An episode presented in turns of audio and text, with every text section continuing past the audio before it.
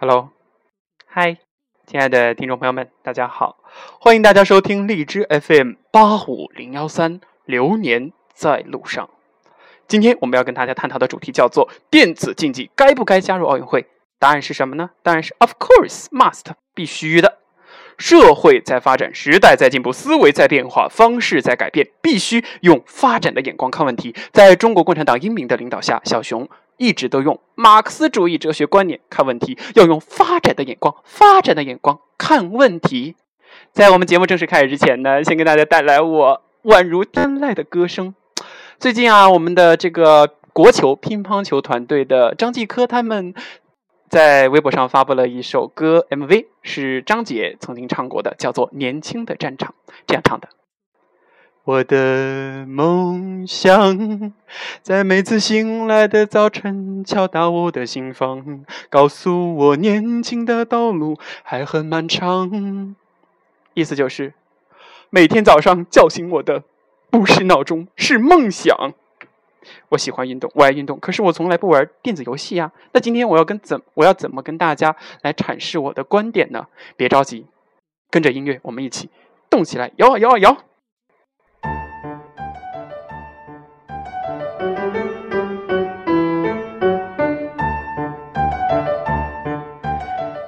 Electronic sports，电子竞技。就是电子游戏达到竞技层面的活动。电子竞技运动就是利用电子设备作为运动器械进行的人与人之间的智力对抗运动。通过运动可以锻炼和提高参与者的思维能力、反应能力、心眼四肢协调能力和意志力，培养团队精神。电子竞技呢，也是一种职业。哎，这个我刚知道啊，和棋艺等非电子游戏比赛类似。二零零三年一月十八号。国家体育总局正式批准将电子竞技列入第九十九个正式体育竞赛项。二零一一年，国家体育总局将电子竞技改批为第七十八个正式体育竞赛项。从以上的理解，我们来阐述电子竞技运动的概念。电子竞技运动就是以竞技类电子游戏为基础，信息技术为核心的软硬件设备为器械，在信息技术营造的虚拟环境当中，在统一的竞赛规则以及在规则保障下公平进行的对抗性电子游戏比赛。电子竞技正在成为一种全新的体育运动。哎，说实话，小熊真的没有玩过英雄联盟，也没有打过撸啊撸。可是呢，我觉得电竞该加入奥运会的项目。在中国共产党的英明领导下，我真的想现在就唱起我们的啊，祖国，我的祖国，坚持马克思主义理论，用发展的观点看问题，怎么看呢？就是事物的发展是前进性与曲折性的统一呀。这个原理大家还记得吗？哎，我觉得我高中的政治上的很挺好的啊。事物的发展总趋势是前进的，而发展的道路则是迂回曲折的。任何事物的发展都是前进性与曲折性的统一，前途是光明的，道路是曲折的。在前进中有曲折，在曲折中向前进，一切是新事物发展的途径啊！感觉我像神经病一样。电子竞技是现代社会的产物，是一种更加适应社会。未来社会的经济形势，因为它更能够跨越性别背景、生理能力的限制，进行公平的经济。未来电子竞技将帮助全球各个地区、各种文化的人聚集在一起，是一种符合奥林匹克运动体育精神的竞技项目，完全有理由成为官方的体育的竞赛的项目啊！你觉得呢？当然，再这样说肯定是没有用的，必须。得给出一点解释和理由啊，不然怎么让大家信服呢？理由有三，且听我细细为大家说来。第一，电子竞技该加入奥运会。电子竞技的出现符合客观规律，代表了新事物的发展方向具有强大的生命力和广阔的发展前途，没有什么力量能够阻挡它的成长壮大。就像我们这个时代不能够阻止微博的出现、微信的出现、支付宝的出现。京东商城的出现，唯品会的出现，五八同城的出现，等等等等，还有就是，我们也是通过各种信息渠道、各种媒体、自媒体，知道了王宝强和马蓉，还有他的经纪人之间的这种事情啊。我们在一个信息化的社会当中，信息大爆炸，而电子竞技它也是出现在新时代下的一个新事物，所以说它具有顽强的生命力。第二点，新事物具有旧事物无可比拟的优越性。还是用上面的这个例子来说明。好，直接过到第三点，在社会领域里，新事物从根本上符合绝大多数人民群众的利益，因而必须得到广大人民群众的拥护和支持。如果电竞项目需要有人来拥护它，肯定是年轻人呀，因为老一辈他们那个时候看的是连环画，嗯，听的是故事，听的广播，看的是肥皂剧，而我们现在，我们大家会去看电影，去玩游戏，去约会，去干嘛干嘛。我们的生活方式是他们那一辈的人是不能够理解和想象到的，我们也没能够。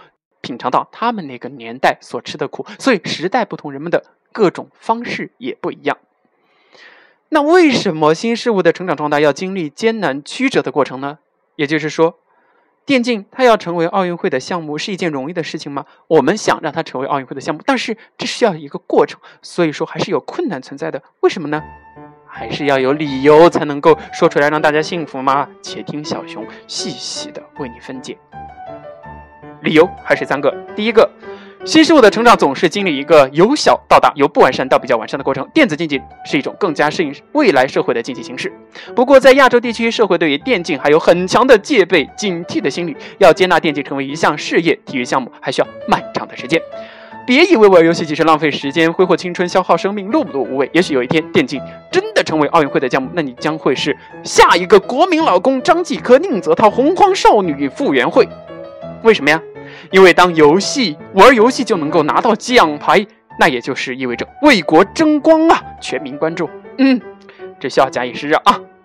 第二点，旧事物绝对不会自行灭亡，为了维护其自身的地位，他总是竭尽全力扼杀和摧残新事物，阻止新事物的成长壮大。奥运会的比赛项目那么多那么多，眼花缭乱的，每天熬夜看都看不完。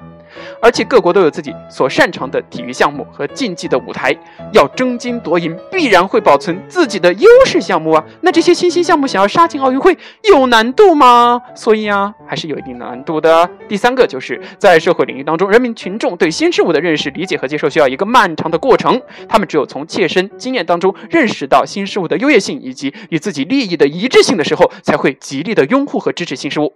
在很多的地区，对电竞这个产物还比较陌生。比如说，我如果不做这期节目的话，我就不会了解这么多啦。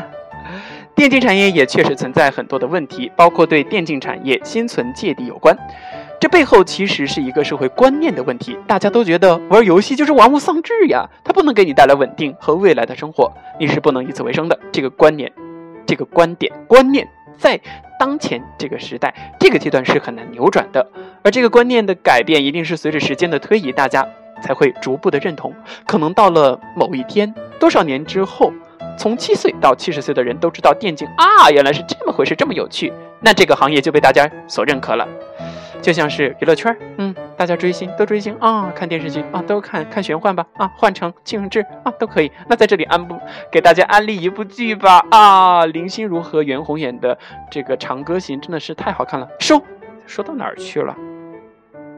虽然电竞产业被接纳还需要时日，但是资本已经瞄上了电竞圈。从二零一四年开始，资本不断的进入，电竞从业者的社会地位也在不断的提高。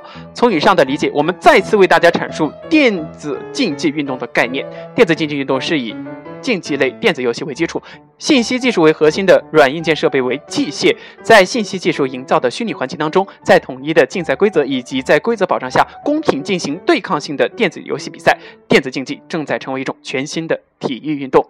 但是在节目最后，我们不得不说到奥运会，因为是奥运会呀，电竞它肯定会成为奥运会啊，一定呀，它就该被纳入奥运会的项目啊。